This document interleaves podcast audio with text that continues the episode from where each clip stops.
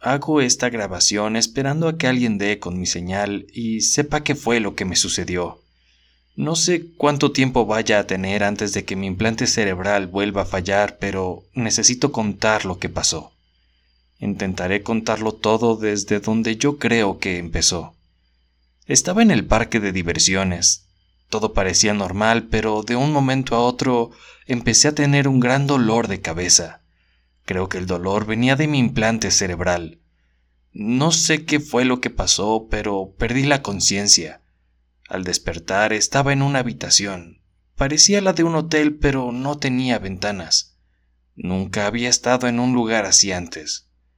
Quise salir, pero la puerta estaba cerrada. Intenté comunicarme con quien sea, pero mi implante cerebral parecía no funcionar. Por más que gritaba, nadie respondía. Sentía como si pasaran horas. De un momento a otro escuché un ruido ensordecedor. No, no sabría cómo describirlo. Sentía como si mis oídos fueran a explotar y no sé cómo, pero sentía como si mi implante hirviera por dentro de mi cabeza. Empecé a ver un destello de luces neón. Casi me desmayo cuando todo terminó. De la nada, la puerta de mi habitación se abrió. Me arrastré al pasillo hasta donde pude y finalmente pude levantarme. Todas las habitaciones del pasillo estaban cerradas, pero había algo saliendo por debajo.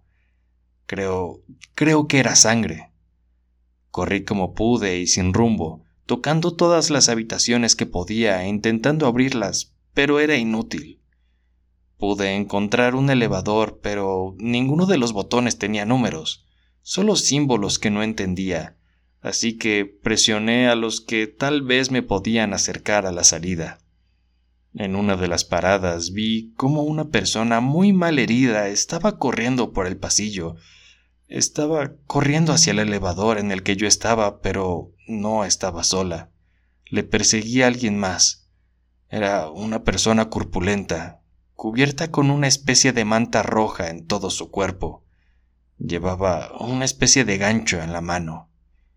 Yo estaba paralizado y no reaccioné. El elevador se cerró y yo tenía demasiado miedo como para hacer algo. Este, este lugar es una pesadilla. Cuando finalmente llegué a lo que parecía ser la planta baja, vi que habían algunas personas conversando en la sala común.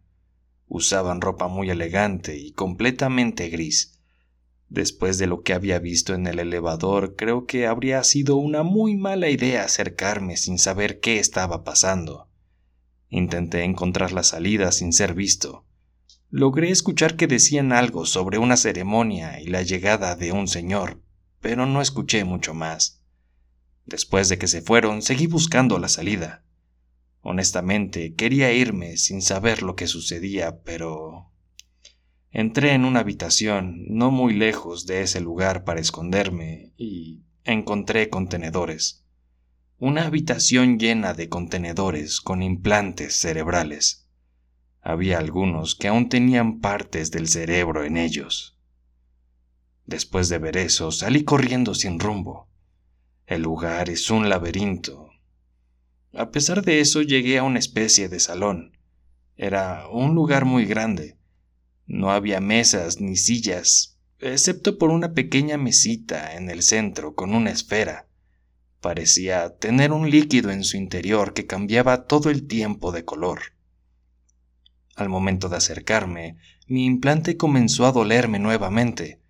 Cuando me alejé, el dolor se detuvo.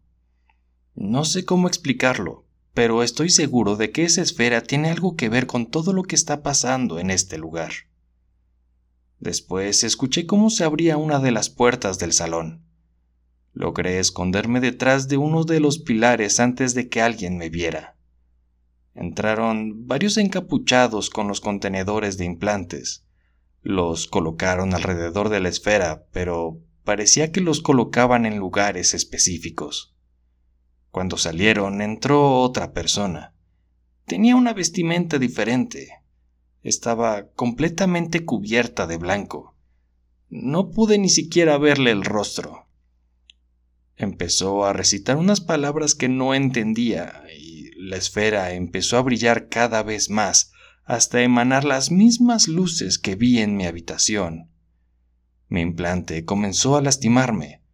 Pude ver cómo salían rayos de esa esfera que se dirigían a los implantes que habían colocado. Cuando el dolor se volvió insoportable, salí corriendo de esa habitación esperando que nadie me viera. Seguí pasando por los pasillos y salas mientras sentía cómo la mitad de mi rostro estaba paralizado. Cada lugar al que llegaba era diferente al anterior no podía dejar de creer que ese lugar fuera tan grande. Cuando finalmente llegué a la recepción del hotel me encontré con una persona. Usaba un atuendo negro con un abrigo muy largo. Y no tenía ni nariz ni boca. Al momento en el que lo vi directo a los ojos, noté que en los cuencos salía un rojo intenso. De un momento a otro caí al suelo sin poderme mover. Lo último que pude ver fue una escritura en la recepción. Me encontraba en la Villa del Sol Negro. Lo último que llegué a escuchar fue que me usarían para el próximo ritual con los otros que intentaron escapar. Hago esta grabación en mi implante con la poca conciencia que me queda y esperando que alguien dé con ella. Espero que le sirva a alguien para detener este infierno.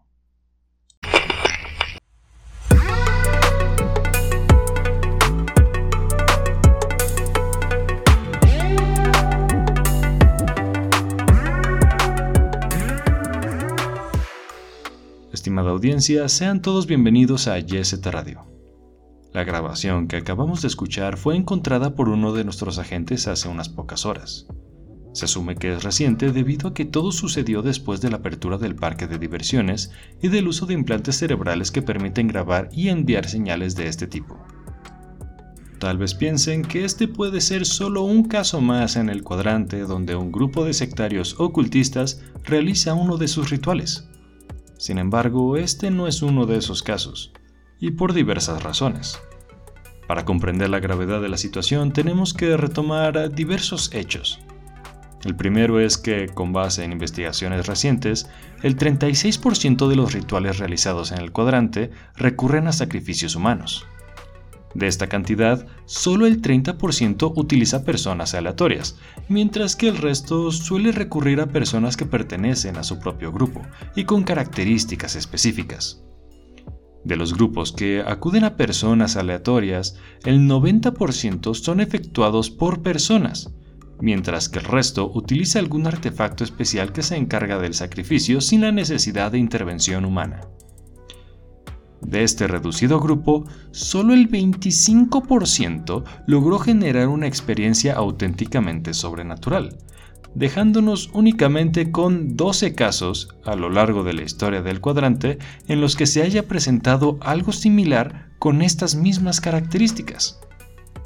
Por si esto no fuera suficiente, recientes investigaciones sobre el estudio del alma descubrieron que el cuerpo es un canalizador de la misma, por lo que no se almacena en su totalidad. Pero esto no termina aquí. Las investigaciones también afirmaron que tras la muerte, parte del alma permanece en el cuerpo a modo de residuo.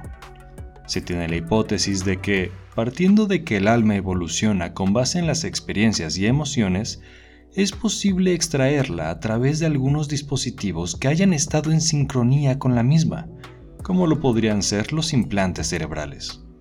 De esta manera, no se necesitan tantas almas para conseguir un objetivo dentro de un ritual de este tipo. De hecho, en teoría, se podría conseguir el mismo resultado utilizando cierta cantidad de implantes cerebrales sin la necesidad de realizar un sacrificio como parece que ocurrió en la grabación. Nuestro siguiente punto es posiblemente uno de los más inquietantes, y es que todo ocurre en la Villa del Sol Negro tal vez no lo conozcan, o tal vez hayan escuchado rumores de ese lugar. Pero creo que valdría la pena contar un poco de su historia. Para esto hay que remontarnos a los orígenes del cuadrante. Verán, después de la última gran guerra, el planeta entero empezó a formar diferentes cuadrantes, reubicando a la población.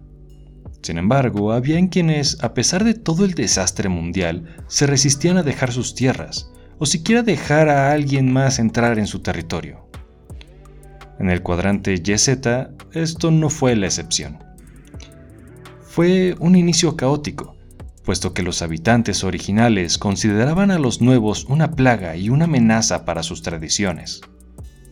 Dentro de la discusión, ignorando las quejas y malestares, las familias más poderosas del momento que habían decidido asentarse en el cuadrante comenzaron a ubicarse y a construir, empezando por la Villa del Sol Negro, un recinto donde se concentrarían las familias más ricas y poderosas, manteniéndose alejados de la población en general. Mientras esto sucedía, las fricciones entre los habitantes originarios y los nuevos empezaron a surgir cada vez más. Las familias poderosas aprovecharon esta situación para hacerse de más poder y desencadenaron una batalla entre los dos tipos de pobladores tras hacerse de los secretos de antes de la guerra que tenían los habitantes originarios y que ellos mismos se habían encargado de proteger. Fue un inicio oscuro para el cuadrante. Los nuevos habitantes, a pesar de haberse hecho de territorios, no contaban con las defensas suficientes contra los habitantes originarios, quienes poseían tecnología, pero también un gran dominio de oscuros secretos. No fue hasta mucho después que se llegó a un acuerdo entre ambos bandos gracias a la intervención de un vaquero neón que vino justo para evitar la invocación de un extraño, pero peligroso ser por parte de los habitantes originarios. En este acuerdo se formó lo que conocemos como el Valle Prohibido, siendo un territorio exclusivo para los habitantes originarios, y todo aquel que entre será condenado de la peor manera posible. El temor de la gente por entrar a ese valle fue tan grande que al poco tiempo todos fingían que no existía, y es algo que se mantiene hasta la fecha. Pero sin desviarnos demasiado, para cuando se firmó el acuerdo entre la población, ya se había finalizado con la construcción de la Villa del Sol Negro, la cual se ubicó justo del otro lado del Valle Prohibido. Las leyendas de lo que podría ocurrir en ese lugar fueron extensas, considerando que eran familias sumamente poderosas con secretos únicos. Y tal parece, ahora conocemos uno de ellos. Debido a la ubicación del lugar, es imposible acceder a él por medios convencionales. Esperemos que la nueva alcaldesa, junto con el cuerpo de seguridad, puedan prevenir que esto siga creciendo. Lo último que se necesita en el cuadrante es otra invocación que no podamos controlar. Se le pide a la población que esté alerta y que no salgan solos de casa. Nunca se sabe quién podría ser la próxima víctima de este grupo y tampoco conocemos el alcance que podrían tener. En otras noticias, la primera inteligencia artificial con licencia para reprogramarse fueron recientemente activadas por parte de la corporación EB y bajo la supervisión de la gobernadora. Una actividad inusual debido a que la corporación EB suele mantener límites muy claros con instituciones públicas, salvo por casos excepcionales. De momento, se conoce el uso que se le dará a este tipo de tecnología. Esto ha generado inconformidad por parte de la población general debido a los posibles riesgos que conlleva, en especial la comunidad androide, quienes son más susceptibles a ataques virtuales. La gobernadora durante una gira de prensa comentó que todo se encuentra bajo los lineamientos de seguridad establecidos y que no hay riesgo alguno. Sin embargo, se negó a dar más información, Cambiando de tema y recordando que la campaña para la entrega obligatoria de implantes cerebrales continúa y que todo individuo que se niegue a la instalación será severamente reprendido. Siguiendo esta línea, aprovechamos para informar que el 70% de la población del cuadrante YZ ya cuenta con su implante. Lamentablemente, el 5% llegó a presentar efectos secundarios, como parálisis facial, náuseas, amnesia y personalidad disociativa a pesar de las declaraciones por parte de las autoridades donde afirman que se harían responsable por parte de cualquier tipo de percance que se llegue a presentar, no se le ha dado respuesta a las personas afectadas. Una limitante para atender esta situación es que solo las instituciones públicas tienen acceso a las herramientas necesarias, pero se niegan a atender los efectos secundarios de los implantes. Tal parece, los cuerpos de seguridad están haciendo un buen trabajo si consideramos que la población general no se ha levantado contra estas instituciones. Pero supongo que solo será cuestión de tiempo para que las comunidades reclamen su derecho. Sin más por informar, esto es YZ Radio, su estación favorita. Esperamos que pasen un excelente rato. No dejen de sintonizarnos.